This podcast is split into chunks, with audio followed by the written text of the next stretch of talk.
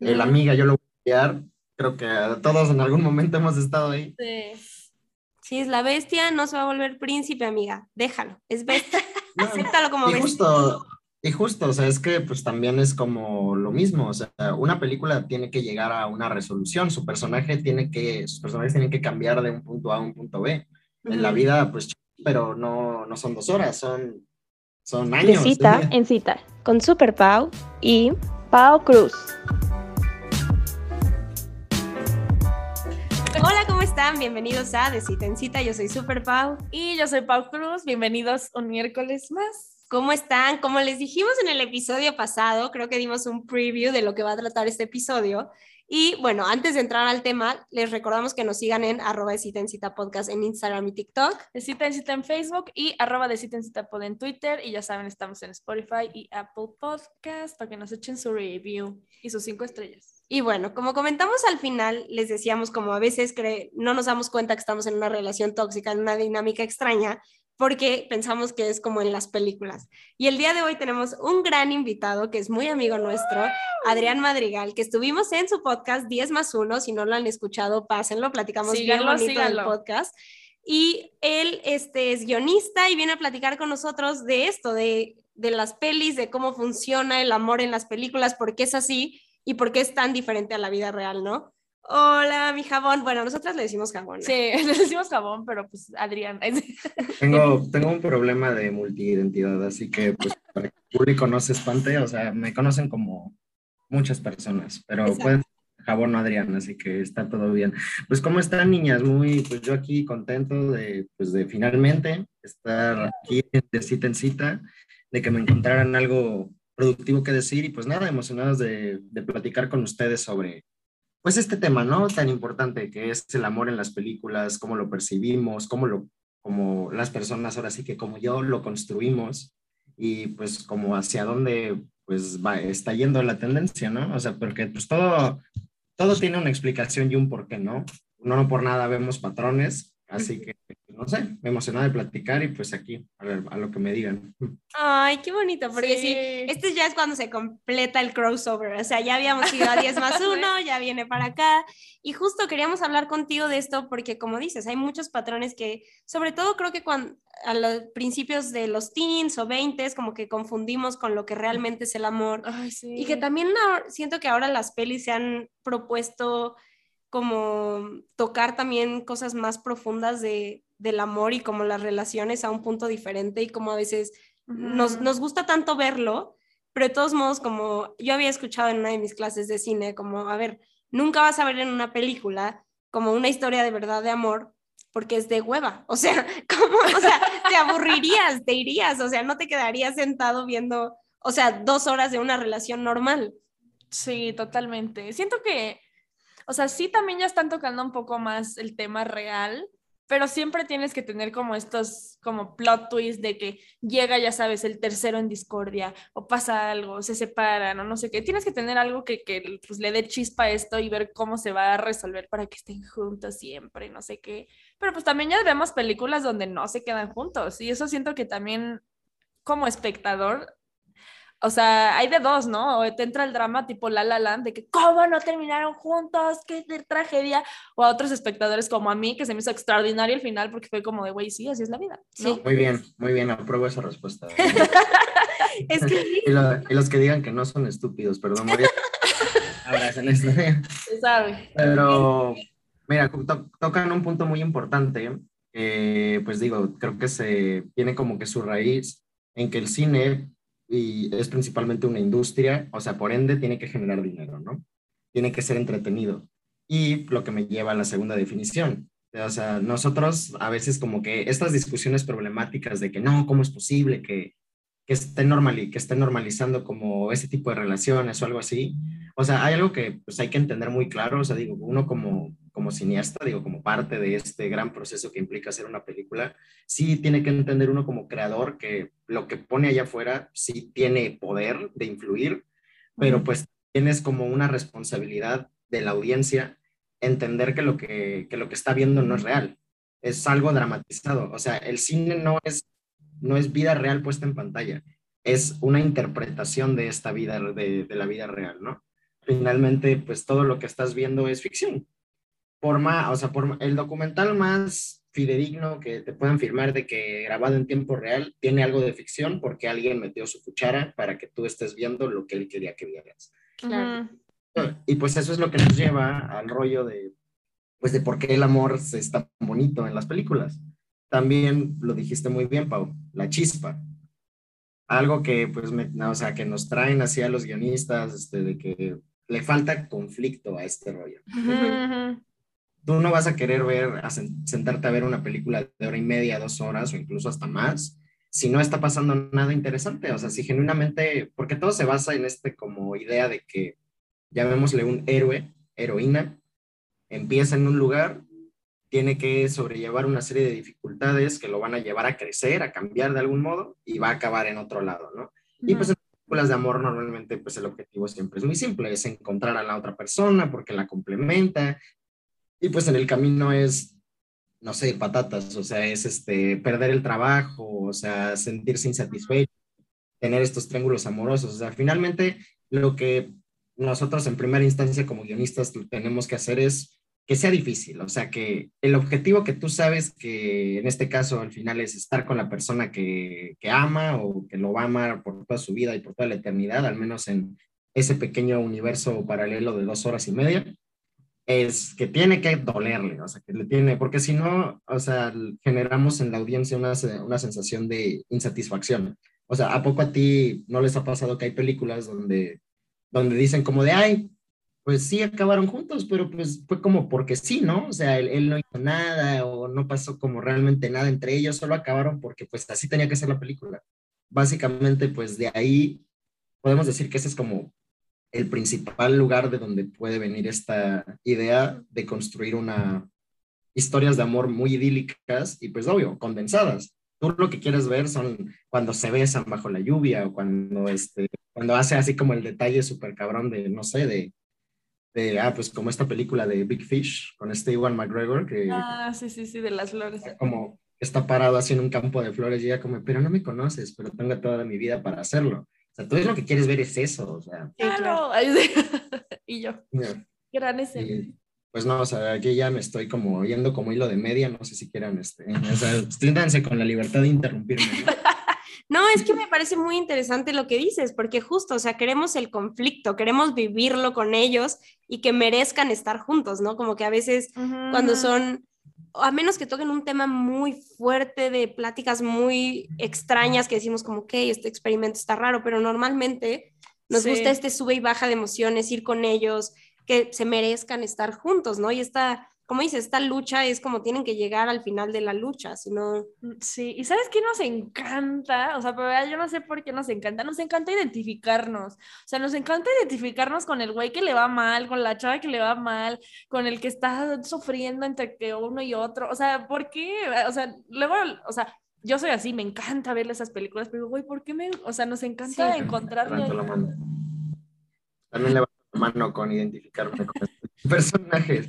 No, y digo, es lo mismo, o sea, también es como parte de la teoría más básica del mundo, o sea, ahorita digo esto como que haciendo un pequeño paréntesis dentro de la discusión de las películas de amor, por primera vez en mi vida vi El Señor de los Anillos hace poco, y pues digo, la tesis del Señor de los Anillos es el viaje del héroe de este antropólogo llamado Joseph Campbell, que como que hizo un análisis de todas las historias contadas por diferentes culturas antiguas y así, y llegó a la conclusión de que pues todas seguían un mismo patrón. O sea, desde la antigüedad hasta el día de hoy, seguimos contando la misma historia, con los mismos pedazos, solo que con más menos, la otros le ponen diferente, otros le shalala, ¿no? Pero finalmente siempre es lo mismo, ¿no? Es, tú estás en un lugar normal, en un mundo ordinario, normal, donde algo te falta.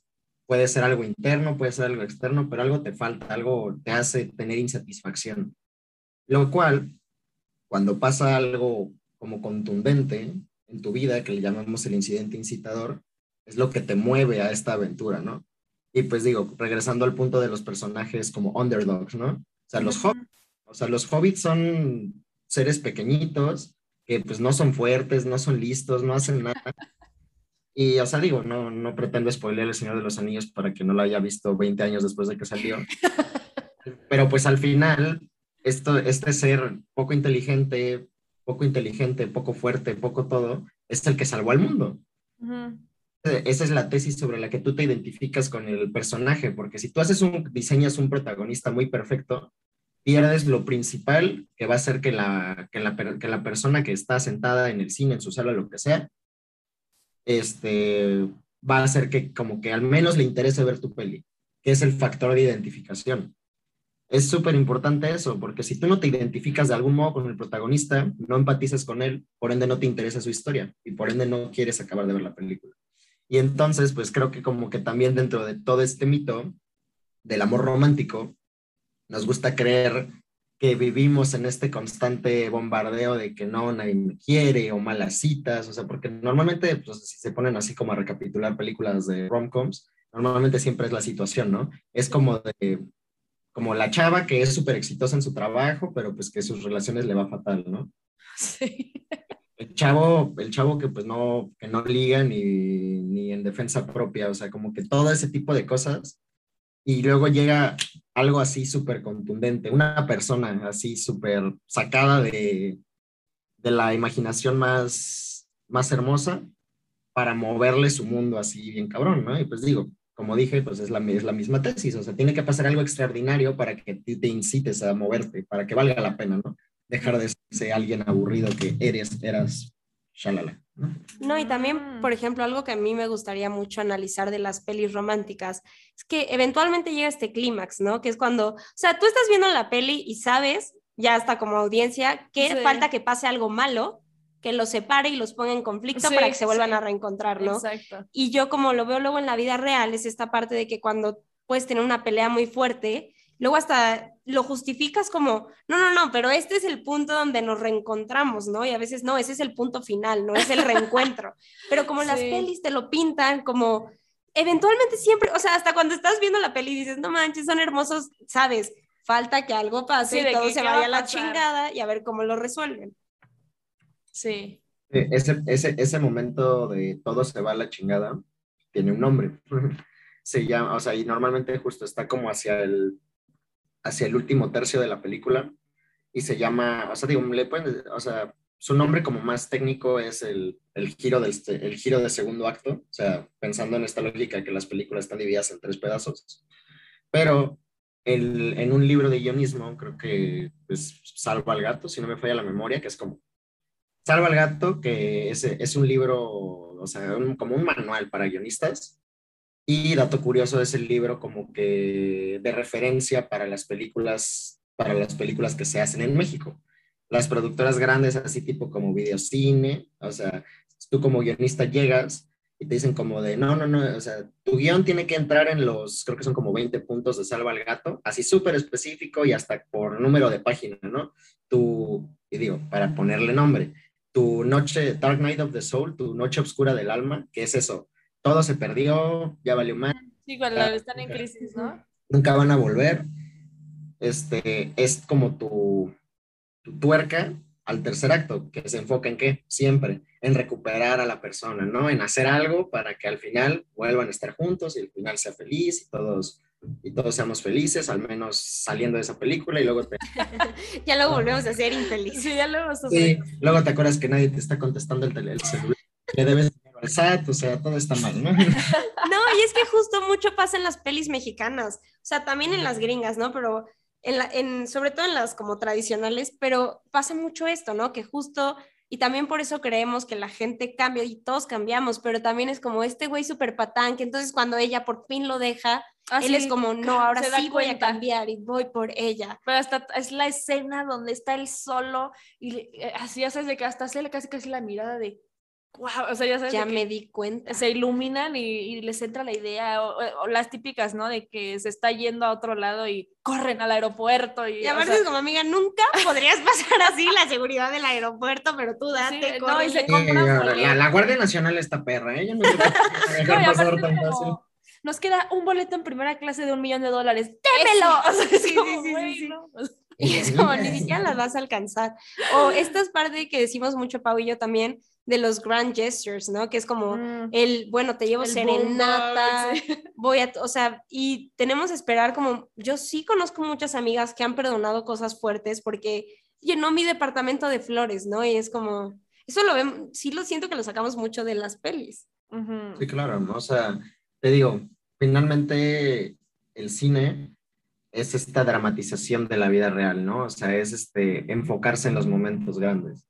Y pues obvio, o sea, ¿quién no quisiera vivir un momento de película? Pero pues, o sea, justo es que donde se conoce, o sea, ya como entrando un poco más como en cómo nos afecta esto nuestras relaciones interpersonales, es eso. O sea, digo, a mí lo que más me puede costar, y lo digo porque fui esa persona horrible en algún momento, pero ahorita ya nos portamos bien.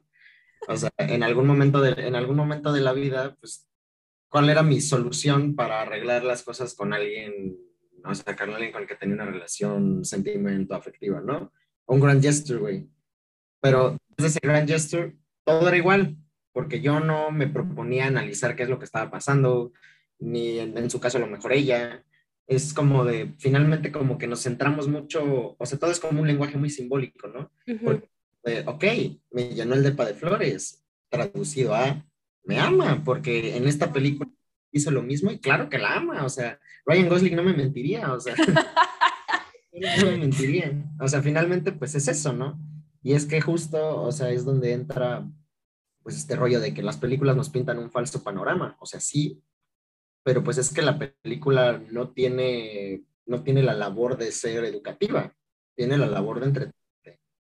Y pues donde, ahí es donde también queda el discernimiento. Pero digo, también tenemos nosotros responsabilidad como creadores de historias, acercarnos a modelos mucho más saludables tratando de balancear este rollo con, ok, tiene que seguir siendo entretenido, pero pues también como que no está tan chido mostrar este a un güey super patán, güey, que pues que solo porque hizo algo relevante, o sea, algo bonito, ya está reivindicado, ¿no? O sea, es eso.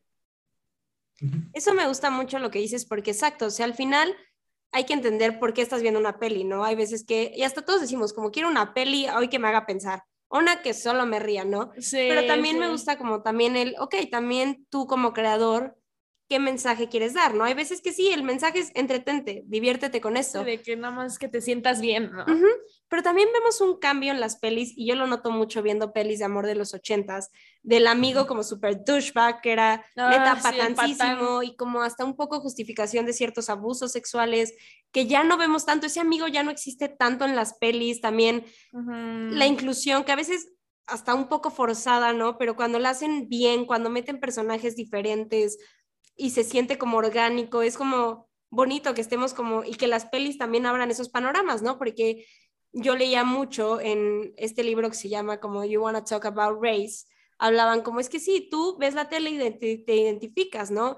Y en su momento hubo un programa de tele que se llamaba Girls, que era como la, la revolución femenina, no sé qué, y las personas de color era como, sí, pero son cuatro chavas blancas. O sea, al final yo aunque lo vean no me relaciono y a veces, y yo siempre lo he dicho, la representación importa mucho y a veces el ver como una historia parecida a la tuya o una persona con un cuerpo al tuyo, porque ahora sí que ahorita estamos hablando más en términos de historia, ¿no? Pero también pues el físico de los personajes. Sí, antes era más como estereotipado, ¿no? de que la rubia, este, hueca, o la de lentes que era así la introvertida, y como que sí era muy estereotipado. La de lentes que apenas le quitaban los lentes y, la peinaban. Era guapísima. ¿Cómo así, don Armando? ¿Cómo así? Pero, o sea, a mí me gusta que sí vemos este pequeño cambio y cada vez eh, tenemos entrada a historias como un poco, aunque sean, yo hasta las veo, a mí me encantan las teens de Netflix, ah, así, pero hasta ya tienen su twist como de inclusión y como de una onda más como bonita, como Sex Education, que esa es una serie, no es una mm. peli, pero como que mm. sí veo este cambio en las historias que me gusta mucho. Sí. No sé, ahora sí, que sabes cómo lo veas. No, no, o sea, todo, todo se debe como a pues, una evolución natural de la industria y toda industria evoluciona con base en lo que los consumidores están pidiendo, ¿no? Pues el mercado, o sea, una maestra me hizo como reflexionar de, de quién era la culpa que justo tantas películas en algún momento de la vida estuvieran básicamente apoyada 100% en puros personajes este, heterosexuales, blancos, este, caucásicos, bla, bla, bla, ¿no? Era como de, es culpa del productor, es culpa del director, ¿no? O sea, en parte sí, ¿no? Porque ellos son como los que interpretan la demanda de lo que el público quiere, ¿no? Pero también es culpa nuestra, como guionistas. porque pues tú, o sea, también por cómo, a lo mejor por cómo fuiste educado, por lo que creciste viendo, tú a lo mejor no, o sea, y no es como por malicia, ¿no? Es como de que pues simplemente pues así es lo como tu cerebro lo asocia. Tú escribes personajes diseñados para ese tipo de, de representaciones. Cuando el guionista a veces no, no, no, se da cuenta del poder que tiene, donde puede poner como de, cuando sea relevante para la historia, obviamente, puede poner como de, por ejemplo, este, Susana es una mujer, este, porque lo tienes que describir brevemente a la hora de escribirlo, ¿no? Susana es una mujer negra, bla, bla, bla. Y ya, ahí con eso ya, este, pues tú abriste el panorama de que Susana es una mujer negra, ¿no? O sea, y, o sea, y justo como para que lo que digas, para crear un mundo que sí ves, porque pues, o sea, en las películas, particularmente en las más viejas, o sea, ves pura gente blanca, o sea, y es como de, pues no es la realidad al menos con la que nosotros vivimos en México, tal vez en otros lados sí, pero ya ni así, porque pues la globalización está tan cabrona que pues, o sea, no, no es una visión realista del mundo, ¿no? Y también, o sea, ya sé que me estoy como medio contradiciendo con lo que dije antes de que el cine no es la vida real, es una representación, pero también hay algo que se llama este, la, la verosimilitud, este, trabalenguas, y es como de, tú cómo te estás comprando, o sea, esto sigue siendo una ficción, pero tú cómo estás, inter cómo, ¿qué te está haciendo a ti que te compres que pudiera ser real? Claro. Ahí son todos esos elementos, es como de, y entras en algo que se llama la convención. Tú cuando te sientas a ver una película, una obra de teatro, lo que quieras, tú haces como una especie de contrato no hablado de que, ok, voy a estar aquí dos horas, me voy a creer todo lo que tú me digas. Y eso, o sea, y nos gusta jugar a eso, ¿no? De que pues lo que estamos viendo de algún modo es real pero también cómo construimos esta realidad es algo como muy interesante y pues claro que ayuda en la forma en la que a la larga piensas. O sea, es como de que, o sea, yo creo que, no sé, digo, no sé si sea algo estudiado, pero a mí me, no se me haría ilógico que tipo exista cierta, como cierto rechazo a ciertas identidades de personas, o sea, llámese por su orientación sexual o por su, o por su raza, color de piel, lo que sea, o sea, tipo de que a mí, por ejemplo, no me podría gustar una persona de color porque crecí viendo de que me deberían de gustar las personas como más normativas, más blancas, güeras, no sé qué. O sea, que eso te que algo. sí. Sí, sí, sí, o sea, es lo que pues tú creciste viendo y es lo que a ti, lo que tú como lo que aspirabas, ¿no? O sea, como claro que me quiero besar como con una chava como ella. Sí, sí, sí. Nunca tuviste la oportunidad de ver cómo sería besarte con una chava como otro tipo. como Zendaya. Sí, sí, como Zendaya le mandamos un saludo por su estelar aparición en Dune. Sí, no la he visto, pero dicen que no habla casi nada, ¿no? aparece mm, dos segundos. Y yo, mira, este, si la vas a ver por ella, no creo no, que... No, no, vamos por Timothy. qué otro tema nos pidieron? De hecho, preguntamos ahorita, pasamos eso en los mensajes, que nos contaran como de sus pelis, qué sienten y así, pero nos dijeron, hablen de los meet cute, y creo que nosotros lo hemos platicado mucho, y en su momento... ¿Es que, perdón? El meet cute de cómo se conocen, de la importancia de ese momento, ¿no? Y de hecho lo platicábamos con un invitado que tuvimos, que era John Berger, que nos decía que al final las, las historias que tienen un buen meet cute eh, son a veces tienen más probabilidad de triunfar porque nos gusta contar esa historia, porque cuando vas a una reunión familiar la cuentas y yo también creo que tiene una raíz muy fuerte en las novelas, en las pelis, las series. Sí, porque es tu historia, es, es un momento importantísimo. Pensé que iban a decir algo más, pero me, me frité un poco. No, pues sí, claro, o sea, creo que, o sea, creo que una historia, al menos en mi particular apreciación, es solo tan buena como su, como su principio y como su final, ¿no? O sea, y como les digo, y como les digo, o sea, siempre tiene que pasar este incidente incitador, que es lo que dispara todo, y normalmente en las películas de amor, el incidente incitador es esto, cuando se conocen, ¿no? Y, o sea, por definición, el incidente incitador es algo que modifica tu mundo en, de un modo masivo, o sea, que te cambia toda la perspectiva. Y por eso, como que tanta importancia a la hora de que se conozcan, ¿no? O sea, digo, ahorita pues me viene a la mente La La Land, ¿no? O sea, ¿cómo se conoce realmente? Pues cuando se le pinta dedo ahí en la carretera y luego, y creo que hasta lo dramatiza muy bien este Damien Chazelle, como en la parte final, cuando, ¿qué hubiera pasado si se quedaban juntos? Cuando pues, le da cuando le da como con el hombro, pero que en vez de que le da con el hombro a la besa. A la besa, sí, sí, sí, sí. Como con todo, pues claro, o sea, finalmente, pues creo que lo que dices es que ¿a quién no le gustaría que así empezara su historia, no? O sea, no es como de que, ay, lo, lo topé en, en, en Bumble, o sea, digo, todo bien con los que los toparon. Cancelado.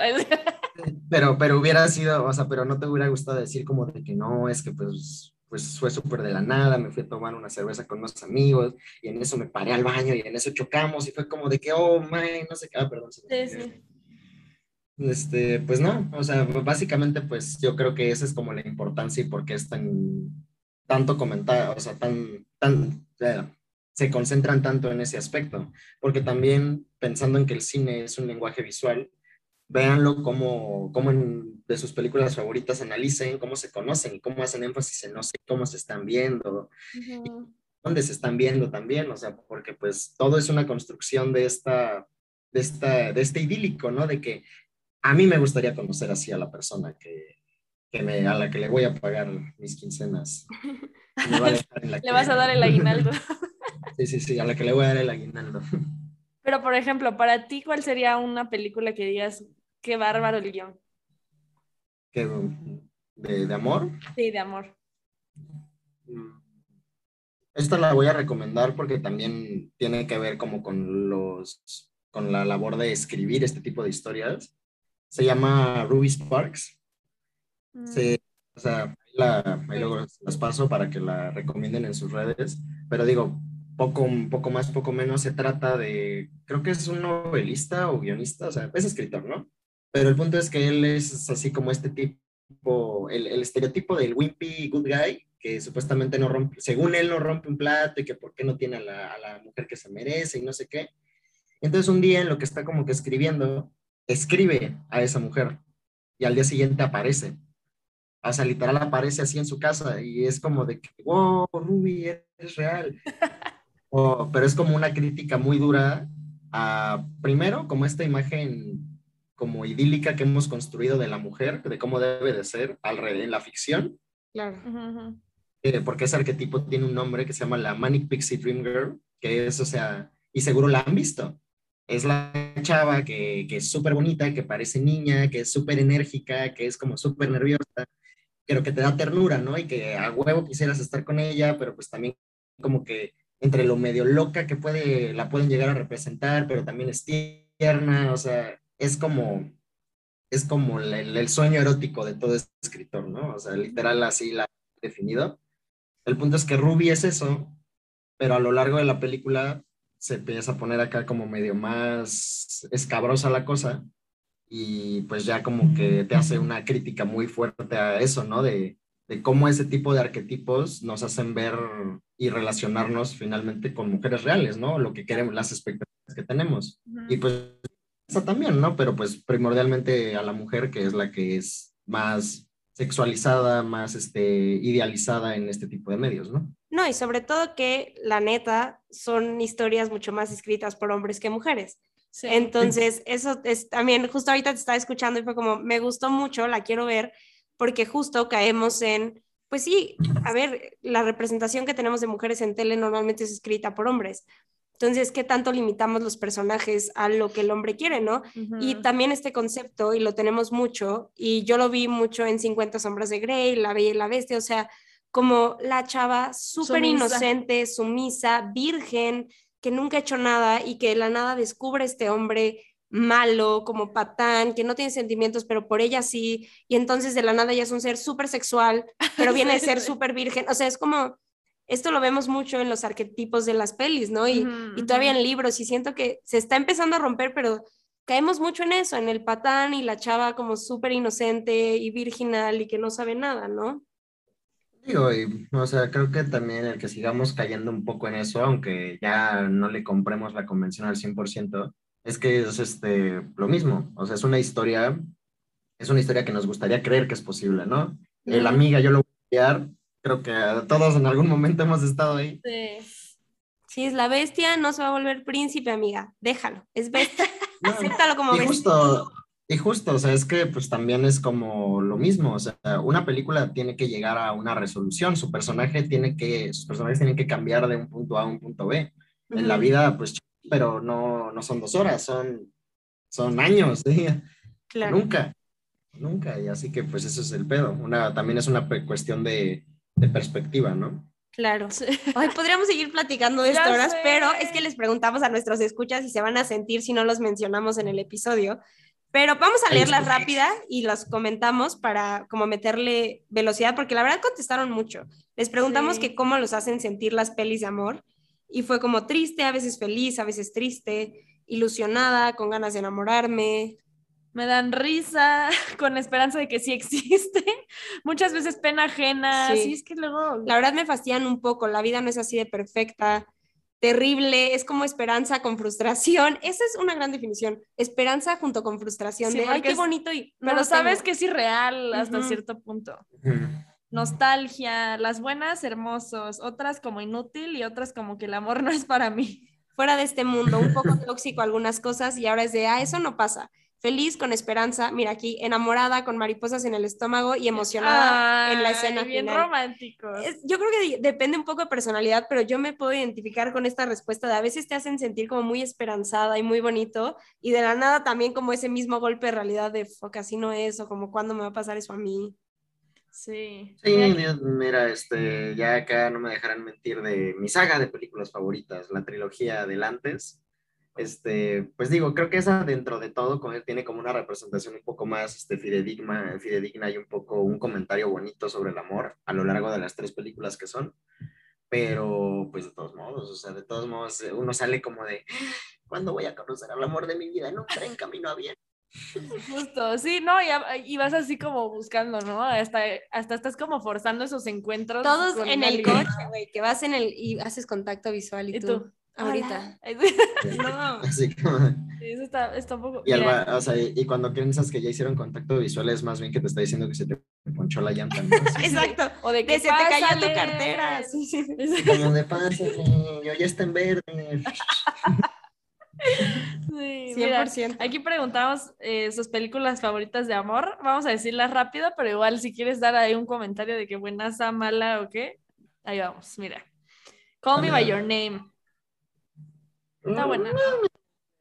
Mira, yo la amo, Eh, pero también. mira, mira, si me quieren, si me quieren volver a invitar para que hablemos como de particularmente las películas, cómo se, este arquetipo de película de amor homosexual, porque también le han construido una especie de muy específico, la podemos comentar, digo, todo bien con Timothy Chalamet y con mi amigo el caníbal, Armie Harmer, pero pues, Muy bien, muy bien. pero pues mira, es buena película, es buena película, pero pues digo, también tiene su, su chistecito, ¿no? Sí, está cuestión de tiempo, de Kissing Booth, Love Rosie. Uh, esa es buena. A mí no me gusta. Y yo, ¿qué Es que- pasa ahí? Es que se me hace como, ya solo están mí- juntos. Hace- Pero es que justo es muy- esa, te da tantas vueltas y estás picado en que quieres que a huevos estén juntos. O sea, entonces siento que sí está buena Ujú. para, para picarte. How to Lose a Guy in 10 Days. Sí, amigos con derechos, Titanic, Pretty in Pink. Y es cosas que odio de ti, es un clásico. About Time. Ay, no, About. Time es una tragedia. Ay, no, sí, lloré un buen. When Harry Meets Sally. Only You, esa no sé cuál es. Ay, No. One Day no me gustó, No, ¿eh? yo la odio. No me gustó. One Day. Ah, no, sí. a Muy mí tampoco me gusta. No me gustó. Lo siento. El que la haya puesto, perdón, pero pues no. Sí. Si tuviera 30, The Notebook. A mí The Notebook me da Ugh. una hueva. Ay, a mí me encanta. A, a mucha gente le encanta. Ay, mira, pusieron Before Sunrise. Ah, no, o sea, no sé, qué- no sé que seas radio escucha anónimo, pero te amo. Sí lo conoces. No, tenemos Sí. que venir para invitar a Jabón para Le hablar. voy de- a mandar este, díganle a ese radio escucha que le voy a mandar un regalo desde Canadá. Le voy a mandar un regalo. Le vamos a decir, ¿eh? le. Ay, Theory Going to Theory. Sí, pues pusieron la- varias clásicas. Varias. Pero sí, definitivamente coméntenos sus pelis para que regrese Jabón y nos cuente. Pero-. Aquí les preguntamos, ay no, estoy en otra, eh, que cómo dirías que es un amor en la vida real a comparación de una película, ¿no? Y tuvieron reflexiones padres. Nos pusieron, tiene muchos momentos aburridos, es bonito y está bien. Sí, o sea, lo que decíamos, ¿no? No, no te vas a sentar dos horas. Que hay gente que ha hecho experimentos así, ¿no? Como pelis larguísimas y así, pero la verdad es que son aburridas.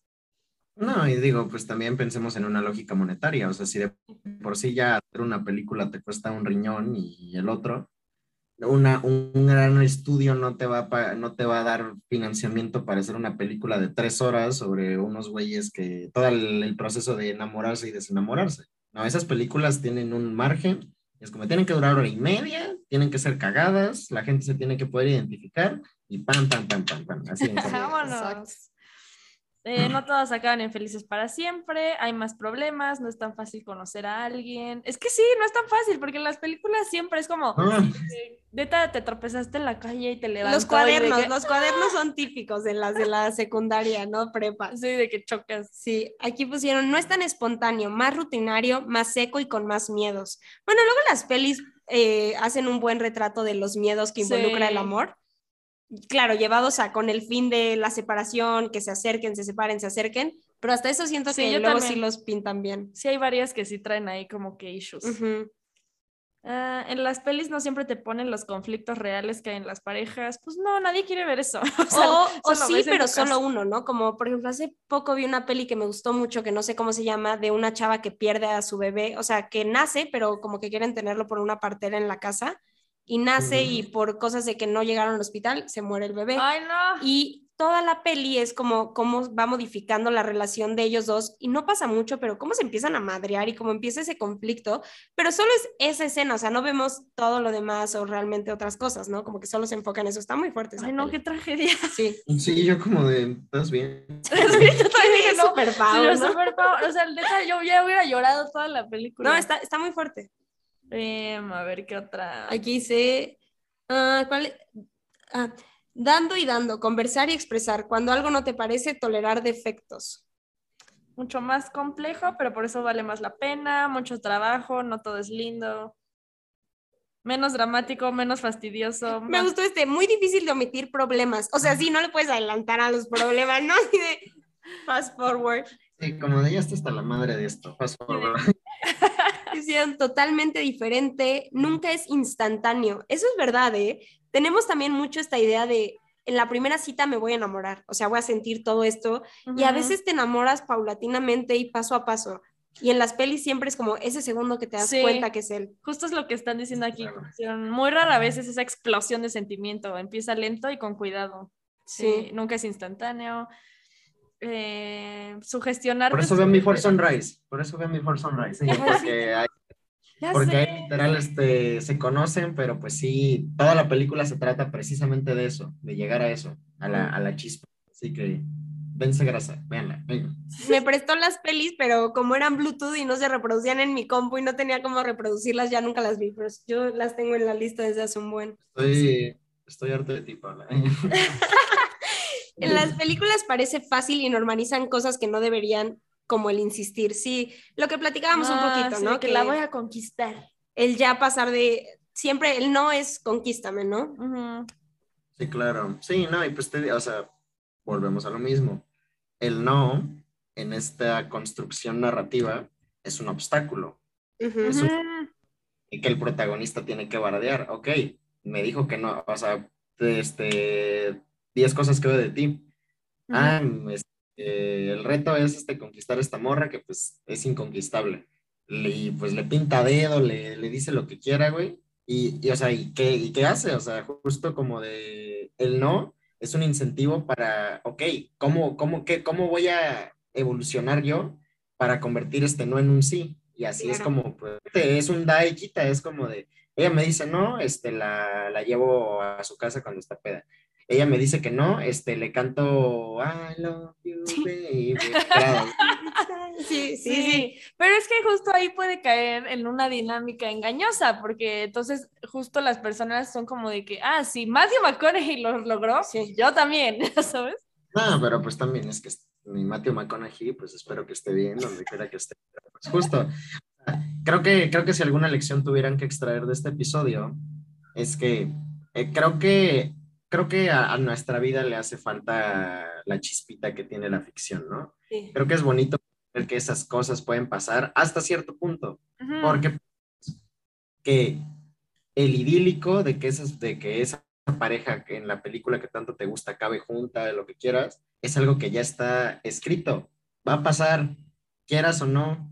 O sea, a menos que estamos hablando de narrativas este, divergentes, que pasa, no hay otro final, no hay otro final. Van a acabar juntos. La, ve- la veas, la, la veas. Y pues creo que lo bonito de la vida es que no está scriptada. ok, tú ve y busca tu momento de película. A lo mejor no vas a tener una película completa, pero pues experimentalo.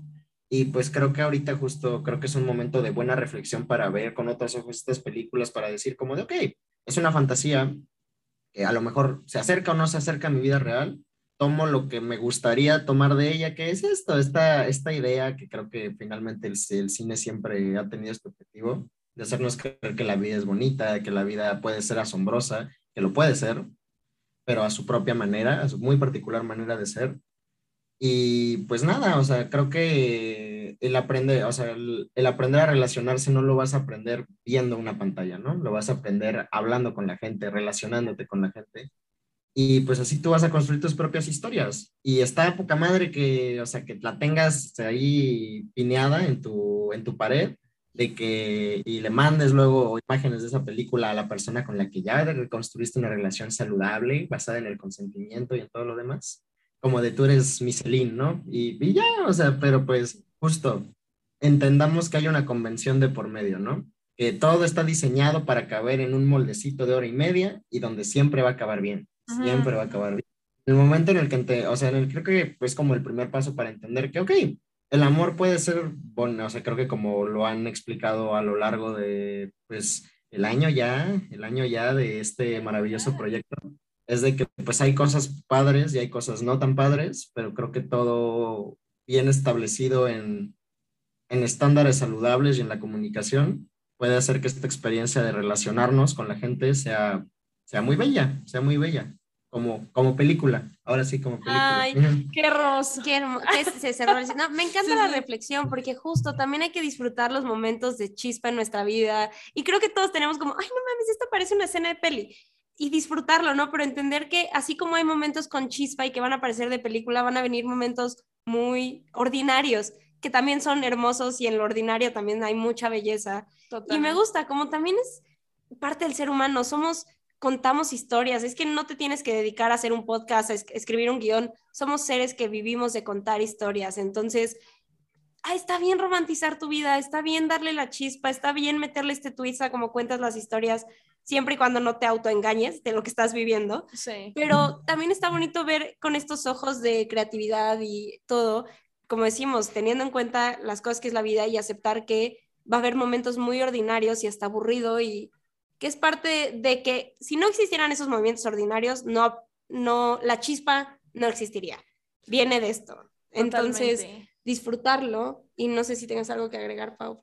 Pues sí, yo creo que, o sea, igual siendo como protagonistas de nuestra historia, igual en estos momentos cotidianos, pues también puedes hacer un momento extraordinario de lo cotidiano, ¿no? O sea, entonces, y creo que eso como, como dice Jabón, pues son cosas que encuentras pues no viendo una película, las, o sea, como que las ves, te inspiras, pero eso también te tiene que invitar a, salir, a vivir, a conocer y también a darte en la madre, o sea, porque también justo nos gusta ver películas donde el protagonista se da en la madre y tú de, sí, güey, te entiendo, y también ves que se levanta y pues también como que siento que también hay historias que son para, ajá, que son para eso, para darte en la madre y decir, ah, pues sí, él pudo, yo también, y voy a salir y como que darte esta nueva oportunidad. Entonces creo que también en, en películas amorosas creo que hay películas para todo, ¿no? Sí.